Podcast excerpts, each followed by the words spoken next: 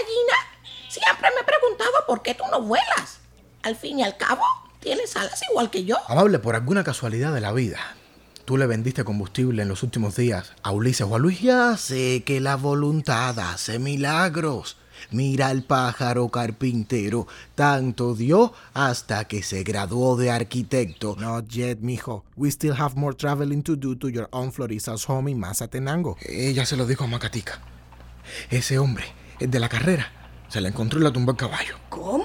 Hasta le hizo un moretón en el brazo. A aparecer el hombre, pensó que Dolores era un muchacho. Cuando vio que era mujer, bueno, Dolores hizo bien en darle una bofetada. Prefiero volar bajo el sol, mojarme cuando llueva y tener que buscarme la comida yo solo. Mira, amable, mejor vete. Vete antes de que yo pierda la paciencia. Escúchalo todos los sábados por Radio Guamá a partir de las 10 y 30 de la mañana.